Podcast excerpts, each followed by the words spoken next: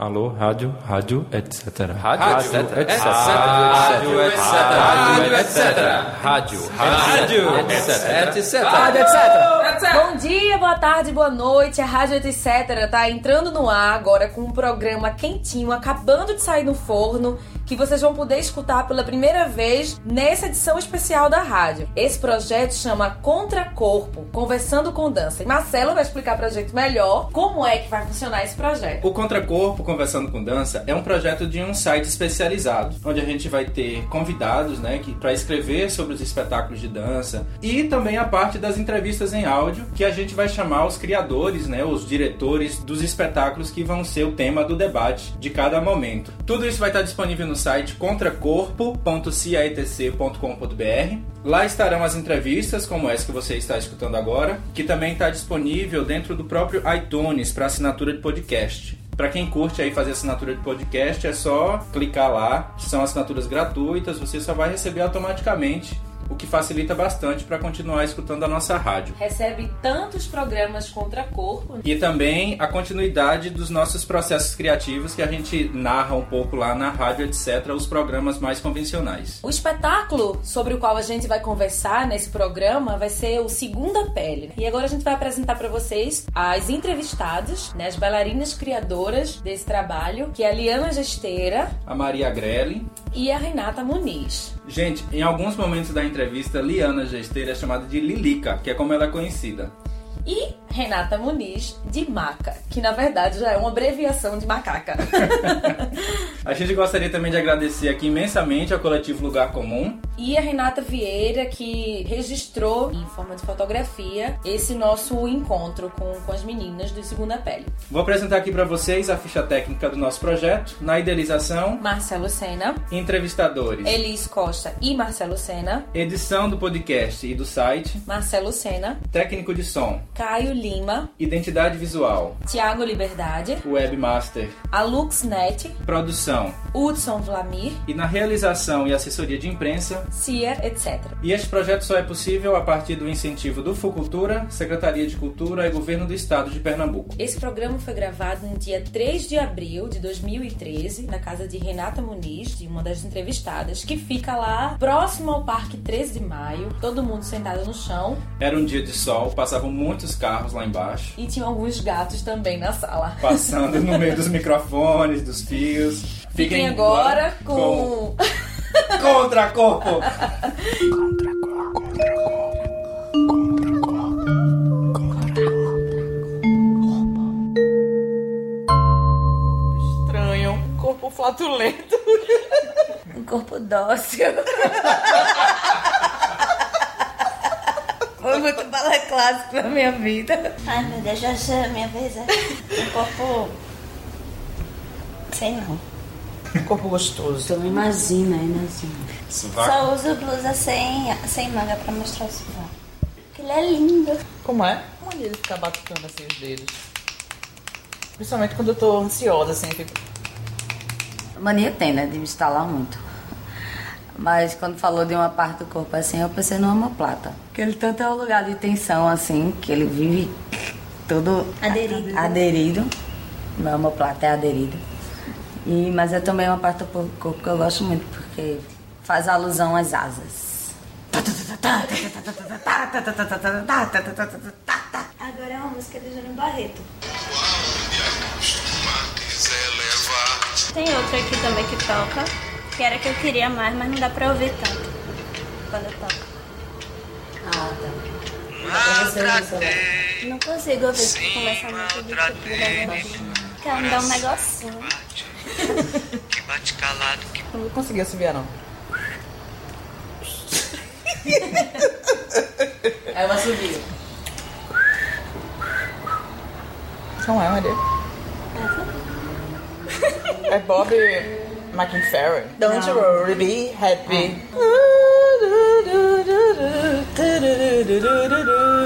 Humor pesada, muito. Eu gostava muito de Snoopy também. Snoopy, principalmente o, o, o passarinho amarelinho. O Tava ele destaque. lindo, o destaque.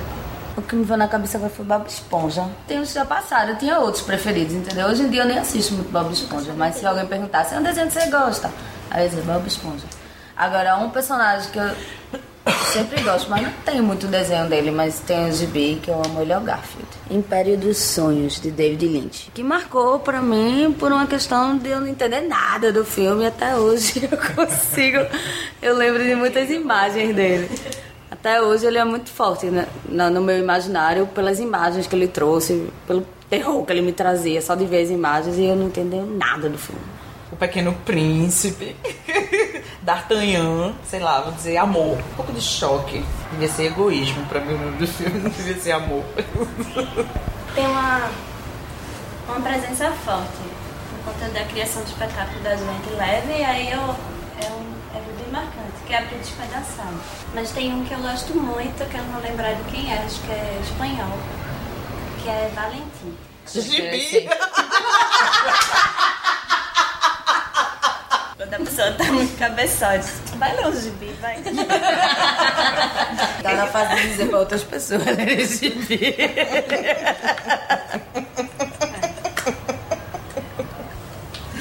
Nem sempre o último é o melhor, mas o último que eu li que, que foi massa assim, que eu tava lendo, foi Ninfas, de Giorgio Agamben. Tá me trazendo muitas reflexões sobre a imagem, em que eu quero usar no meu próximo solo. A morte da minha mãe. Andar com as minhas próprias pernas.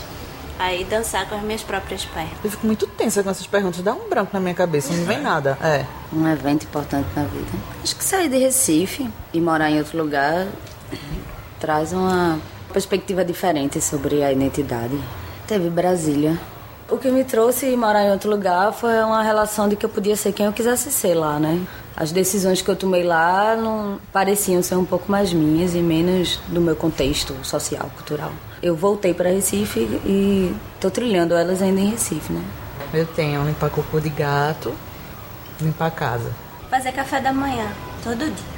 Pra mim e pra Lu. Hoje em dia, meditar todos os dias quando acordo.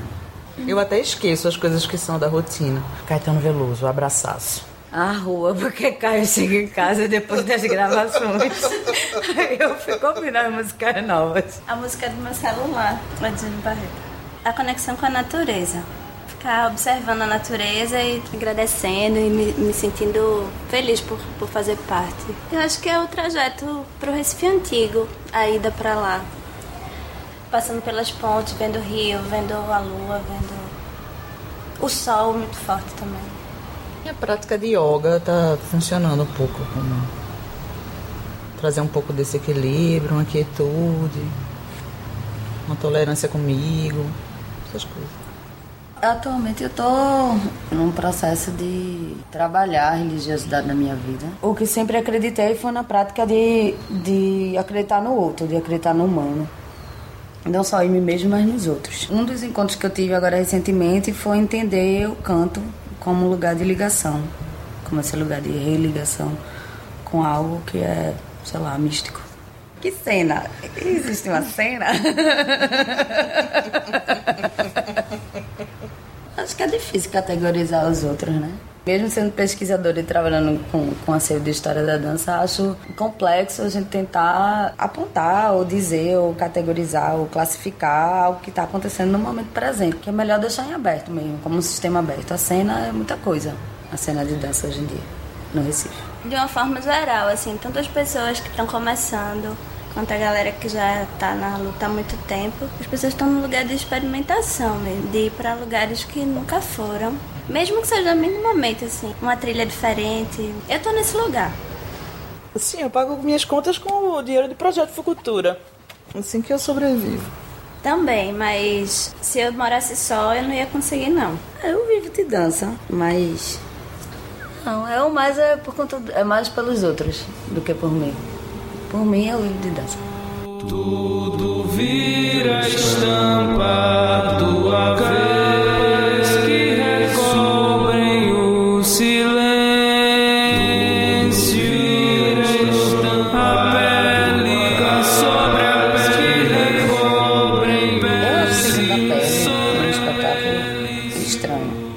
achar que ele é estranho não é por uma percepção minha de fora dele, de ver ele, de conseguir visualizar ele e dizer assim, olha que espetáculo estranho. Eu acho ele estranho pelo processo que aconteceu é, internamente. Tudo me pareceu estranho, uma forma diferente de criar, uma criação que parecia que não foi tão fluida. E por conta disso, muitos comentários que foram positivos, de pessoas que eu nunca achei que iriam se identificar com o espetáculo, foram uma surpresa, assim, para mim. Existe um certo público que eu sei que não se incomoda com a estranheza. Eu sempre fico com aquela sensação de que não, que não vai ser bom, que as pessoas não vão gostar. Mas eu melhorei em relação à leve, não foi não, minha gente? Foi. da pele não teve não esse PT assim tão... Teve só uma proposta de, da marca de, do medo do prazo mesmo, né? De não estrear na data que a gente tinha marcado, a gente não determinar como estreia, de a gente apresentar como processo e tal como sempre, tentando arranjar uma solução. Eu digo, então a gente vai fazer um negócio, cada fim de semana a gente apresenta o espetáculo de um jeito, a ordem das cenas de uma forma, não sei o quê. Lá, Aí eu começo já a pirar na batatinha, né? Porque eu queria já achar uma solução. Meu jeito prático de ser. Sabe quando uma mãe, quando sabe que tá grávida, ah, você quer menino ou menina? Ah, se vier com saúde. se vier com saúde vai ser ótimo, é isso que eu mais quero. Pra mim, o processo é, de segunda pele era isso, assim. Contanto que ele, que ele aconteça, que a gente consiga cumprir ele, eu vou estar feliz. Foram muitos medos e muitas cobranças minhas, né? E por muitas vezes eu, eu ficava de fora e eu não conseguia estar dentro do processo de criação de corpo. Eu acho o espetáculo muito estranho. Eu ainda não, não tenho muito prazer em fazê-lo. Até uma vez comentando que pra mim, se a gente não dançar nunca mais, eu vou estar satisfeita porque a gente conseguiu finalizar esse processo de uma forma positiva. E achei que eu consegui ficar equilibrada e a gente no final deu tudo certo. Mas tenho medo de surtar.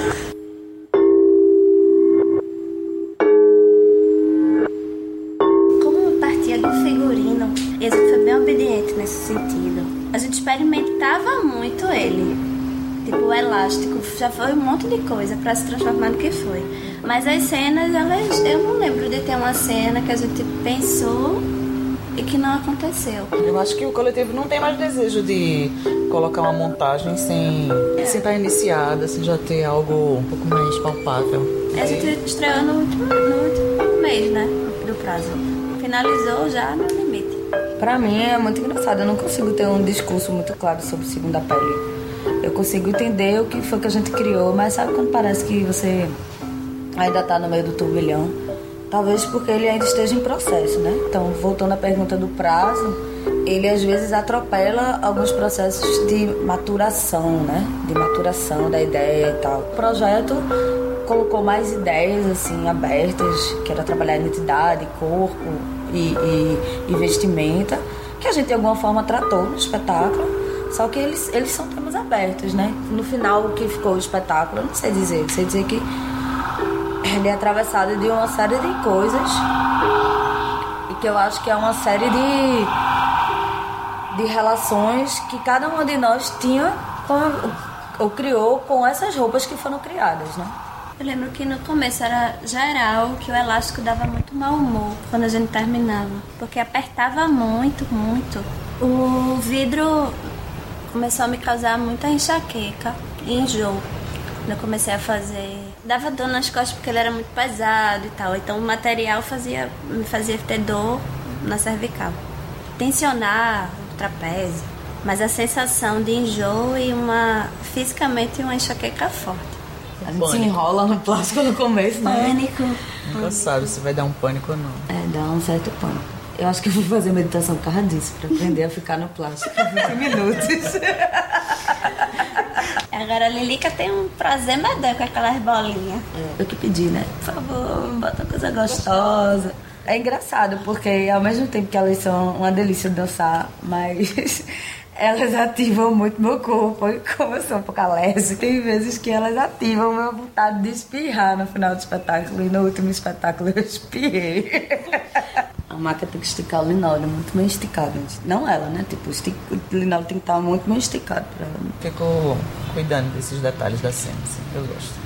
Eu sou Carrie, é estranha. Por favor, não falem comigo, não fiquem de conversar.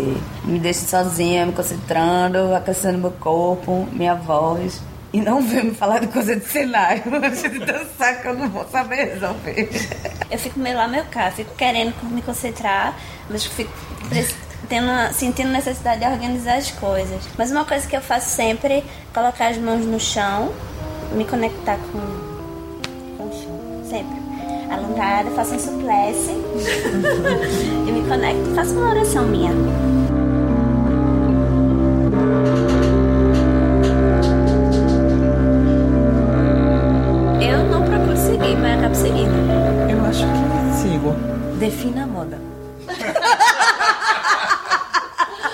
Minha cena do preto talvez tenha alguma relação com a história de Coco Chanel, né? De trazer o preto pro feminino, mas são talvez. American Next Top Model. Também só naquele períodozinho do, do espetáculo. Mas eu já assisti antes, hein? Tenho que dizer. Ah, tá, eu não. Não tenho TV fechada. Eu nunca fui no desfile, Eu não. nunca fui pra desfile Eu também. Mas você já fez curso de manequim. É, eu já fiz! Eu já fiz com esse modelo manequim. Teve até aula de etiqueta, eu tinha 12 anos de idade. Era aula de aprender a andar de salto alto. Era aula de, lá, de tirar foto, de desfile. E no final teve um desfile. Eu participei. E não serviu pra nada na minha vida. Já tive um ano de assinatura da Vogue, que serviu bastante para a construção do, da primeira cena. E do resto também, né? Ficava horas, era super difícil. E a gente acabou achando elas umas profissionais do caralho. Não, Foda, mas como é que fazer aquela velho. E ainda sair com cara de?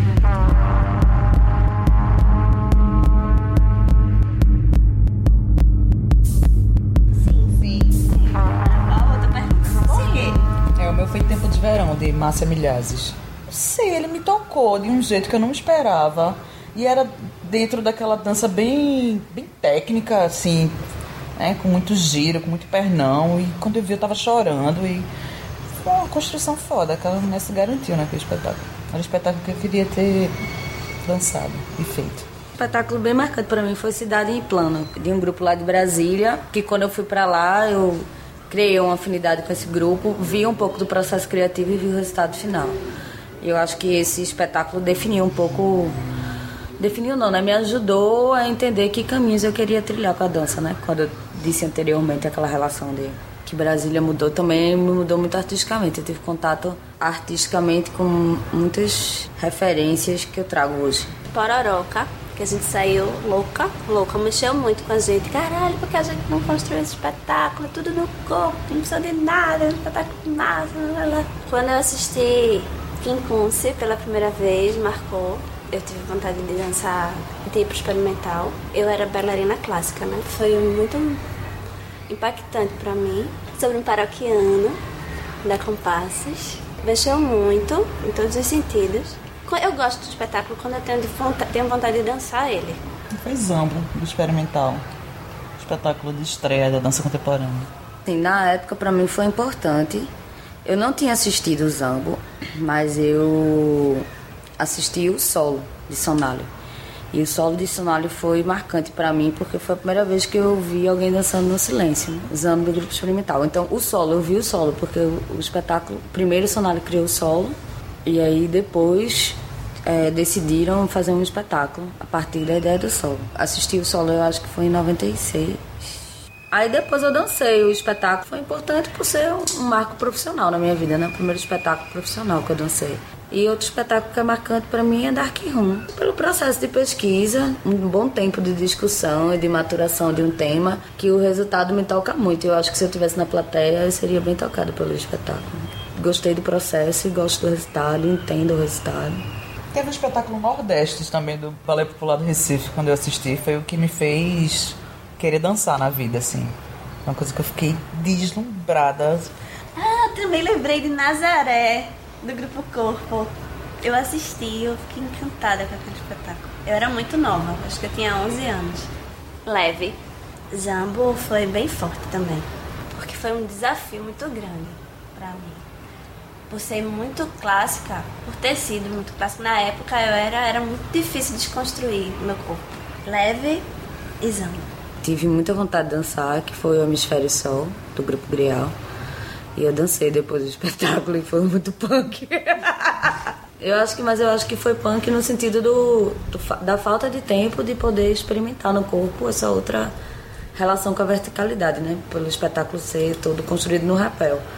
Então eu tive três dias só para aprender o espetáculo e, e assimilar no corpo a técnica do rapel, mas era- foi um espetáculo que quando eu assisti a primeira vez eu disse eu queria muito fazer estar nesse espetáculo voando aí. Outra coisa que foi importante para mim foi o trabalho com o Zdenek. Ele fez uma coreografia na época que eu tava no Grial, ele fez um solo para mim, foi muito importante para mim. E se eu fosse indicar alguma coisa, eu indicaria que as pessoas assistissem os espetáculos de Zdenek. E se pudessem passar pelo processo criativo com alguém que passassem com o Zdenek. Eu indico fazer uma aula de Soraya Jorge. Indico muito. indico muito. Soraya Jorge é carioca. Ela dá aula na pós da no Rio.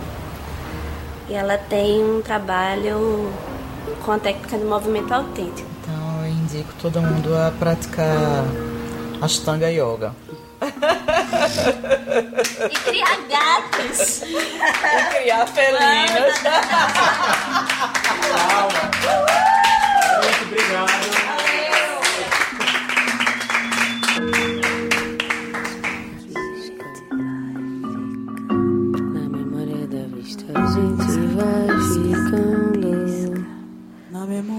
A cada pisca, pisca. Na memória da vista a gente vai ficando. A cada pisca, pisca. Na memória da vista, pisca, a gente vai ficando. Na memória da vista a gente vai ficando. Na memória da vista a gente memória da Na memória da vista a gente vai A cada pisca, ficando. pisca, na memória da vista, a gente vai ficando. Na memória da vista A gente cada vai pisca.